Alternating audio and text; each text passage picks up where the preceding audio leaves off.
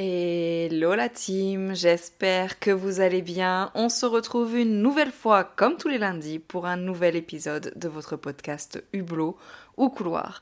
La semaine dernière, je vous ai emmené en Bolivie et je vous ai laissé au milieu de la forêt amazonienne, plus exactement au milieu du fleuve de l'Amazonie. Donc il est grand temps de reprendre le récit de cette anecdote.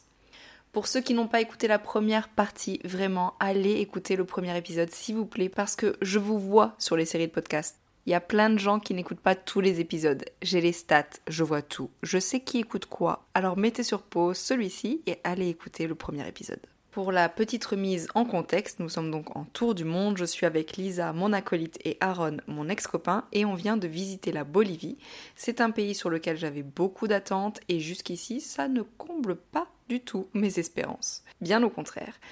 On a eu la bonne idée de partir explorer la forêt amazonienne, et pour ça, on a pris un bus.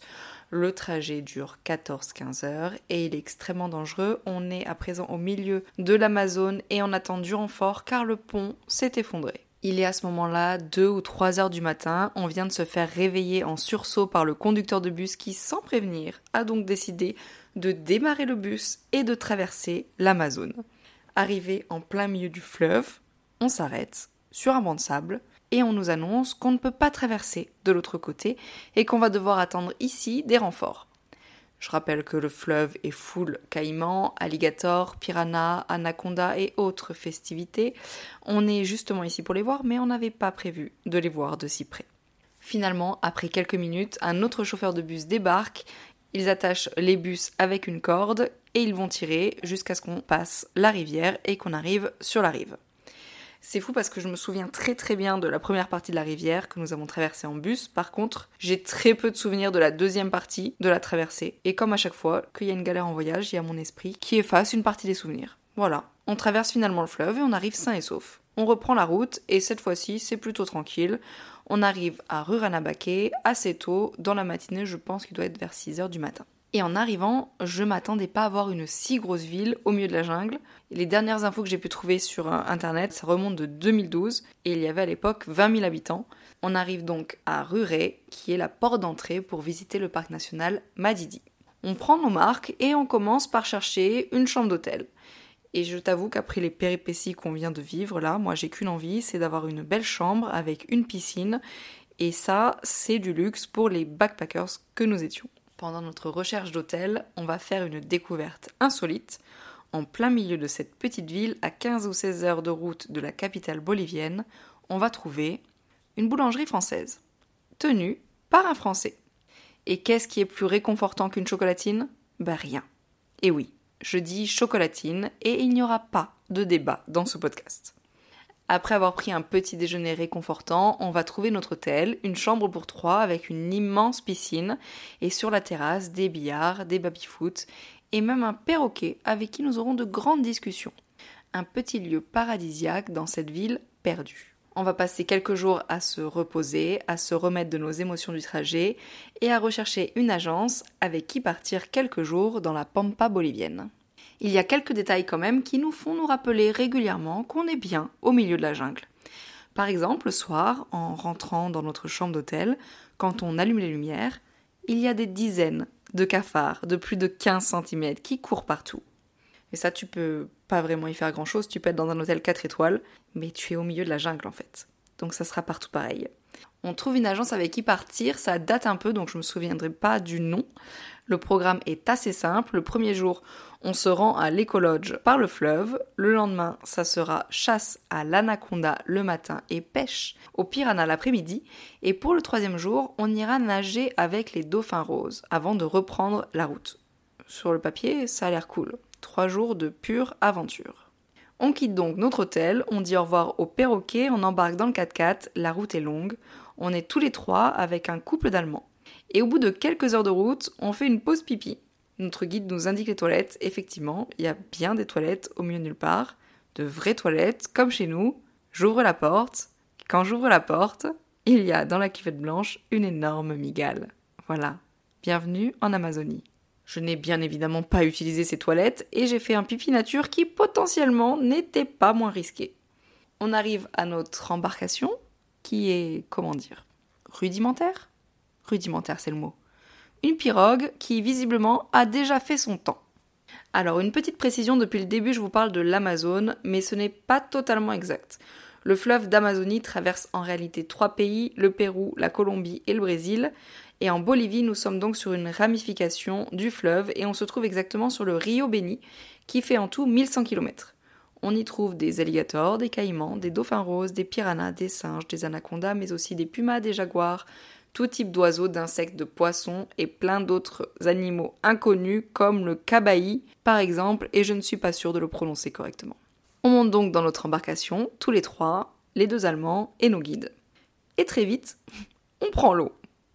Donc un de nos guides passe tout son temps à vider l'eau à l'aide d'une vieille bouteille. On découvre ce nouveau monde, c'est magique. On croise plein d'animaux inconnus, on voit des caïmans sur la rive. Je scrute la surface de l'eau, on n'y voit absolument rien. Très vite, on est accompagné de dauphins roses qui sautent devant la pirogue. Et on va pas se mentir, ils sont hideux, ces dauphins roses. Quand je te dis dauphin rose, tu dois imaginer, comme moi je l'ai imaginé à la base, un truc un peu féerique. Pas du tout. Tu peux oublier. Ça ressemble pas du tout à ça. Le trajet est magique et terrifiant à la fois. On arrive avant la tombée de la nuit dans notre écologe. C'est rigolo cette mode de écologe. En vrai, au milieu de la jungle, euh, t'as pas du tout envie d'être dans un écologe. T'as envie de tout sauf d'un écologe. Tout est sur pilotis pour éviter d'être au même niveau que les caïmans. Et oui, on est chez eux, et viennent se poser tranquillement sur les rives. Donc pour éviter de marcher sur l'un d'eux pour aller aux toilettes au milieu de la nuit, on est sur pilotis. Une fois nos affaires déposées, le guide nous demande de remonter dans la pirogue. Nous allons au bar du coin. Au bar du coin, ok Direction La Pampa, un simple champ avec un petit kiosque qui vend des bières aux touristes. Le coucher de soleil est incroyable et notre spray anti-moustique est notre meilleur ami. On repart à l'écologe pour le dîner. On y passera notre première nuit la cabane, c'est simplement quelques planches en bois, et je veux pas penser au migales. Et au reste, on se camisole dans les moustiquaires, et on dort comme on peut. Deuxième jour, programme du matin, partir à la chasse à l'anaconda. Il pleut des cordes, d'accord? La pluie de la forêt amazonienne. On est avec nos impairs, avec des bottes qu'on nous a prêtées. On randonne dans 30 cm de gadou dans la pampa bolivienne et on cherche un anaconda. Pourquoi on fait ça? Vraiment, j'en ai aucune idée. Heureusement pour nous, on ne trouvera pas d'anaconda. On va faire une pause déj et on partira ensuite pour notre deuxième partie de journée, la pêche au piranha. On se retrouve tous les trois avec notre guide dans la pirogue en train d'essayer d'attraper des piranhas. Et pour Aaron et Lisa, aucun souci, ça mord de suite. Moi, je ne vais pas en attraper un seul. Pas un seul. Le but, c'est d'empêcher assez pour le repas du soir. Une fois de retour dans notre écologe, la cuisinière du camp se met au travail et nous cuisine les poissons pour le dîner. Alors, info ou intox, par la suite j'ai entendu dire qu'il était super mauvais de consommer des piranhas provenant de l'Amazone, puisqu'il semblerait qu'ils contiennent énormément de mercure. À vérifier, en tout cas, le dîner était très bon et très original. Après le repas, on pensait que notre journée était terminée, mais c'était sans compter sur les envies de notre guide. Il nous demande de nous équiper de notre lampe torche et de remonter dans la pirogue. On s'exécute, il fait nuit noire, comme vous pouvez l'imaginer, il n'y a pas de lampadaire au fin fond de la pampa. D'abord, il nous demande d'éteindre complètement nos lampes torches et met le moteur en marche. Franchement, c'est pas très rassurant d'être sur ce fleuve en pleine nuit. Nos yeux s'habituent petit à petit à la pénombre. Ça fait deux jours que nous parcourons cette forêt et qu'on voit quelques alligators sur les rives. Au bout de quelques minutes, il nous demande à tous d'allumer nos lampes et de viser la surface du fleuve. C'est à ce moment-là que se mettent à briller des dizaines et des dizaines d'œils jaunes. Et ces yeux, évidemment, vous l'aurez compris, appartiennent aux caïmans et aux alligators qui peuplent ce fleuve. Et c'est carrément infesté de reptiles. On continue d'avancer et là, je vais vivre un des moments les plus hors du temps de ma vie. Il nous demande de nouveau d'éteindre nos lampes torches et devant nous, nous avons des centaines de lucioles. Il a coupé le moteur, on flotte sur le fleuve, on a les bruits de la jungle, et en même temps la lumière de toutes ces petites lucioles devant nous. C'est un peu comme être sur le tapis volant d'Aladin. Un moment incroyable, magique. Après ça, on rentre tranquillement dans notre fameux écologe pour y passer la nuit, et le lendemain, ce sera le départ pour entrer à Ruré. Mais avant ça, il nous reste une activité tous les habitants de la région affirment que les dauphins roses protègent les humains et que quand tu es à proximité d'un dauphin, tu ne peux pas te faire attaquer par un caïman ou un alligator, puisque soi-disant les dauphins attaqueraient les reptiles s'ils s'approchent des humains. Les guides nous invitent donc à une nouvelle activité ce matin-là, se baigner dans la rivière avec les dauphins roses. Oui oui, cette même rivière où la veille, nous y avons vu des dizaines et des dizaines de pupilles de reptiles. Bon, on n'est pas très confiant, on est pour l'instant dans une pirogue, on le suit, il nous emmène à un endroit précis où soi-disant les dauphins résident. Et ça fait deux jours qu'on navigue sur le fleuve, et ça fait deux jours qu'on les voit quasiment tout le temps. Et on arrive à ce fameux endroit, on va y rester une heure, et on ne va pas voir un seul dauphin. Il y a d'autres bateaux de touristes qui sont là pour la même chose, nager avec les dauphins roses, et au bout d'un moment, le guide un peu impatient nous dit bon, c'est bon, vous pouvez y aller là, vous inquiétez pas, de toute façon ils sont tout le temps là, donc euh, il peut rien vous arriver. Vous pouvez sauter, je vous assure, franchement, il y a aucun risque. Mais comment ça on peut sauter dans l'Amazone avec les caïmans, les piranhas et les anacondas? Ils sont parjo les Boliviens, je te jure. Lisa et moi, on le fera pas. Aaron sautera pour la gloire, sûrement, je ne sais pas. Notre séjour au fin fond de la forêt tropicale de Bolivie est quasiment terminé. On récupère notre pactage et on remonte sur la pirogue.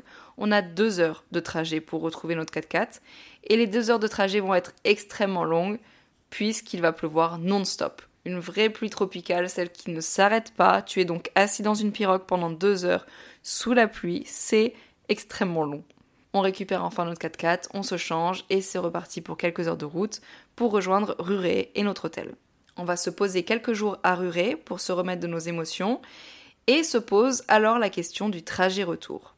Et oui, j'ai pas du tout envie de revivre ces 15, 16, 18 heures de trajet en bus.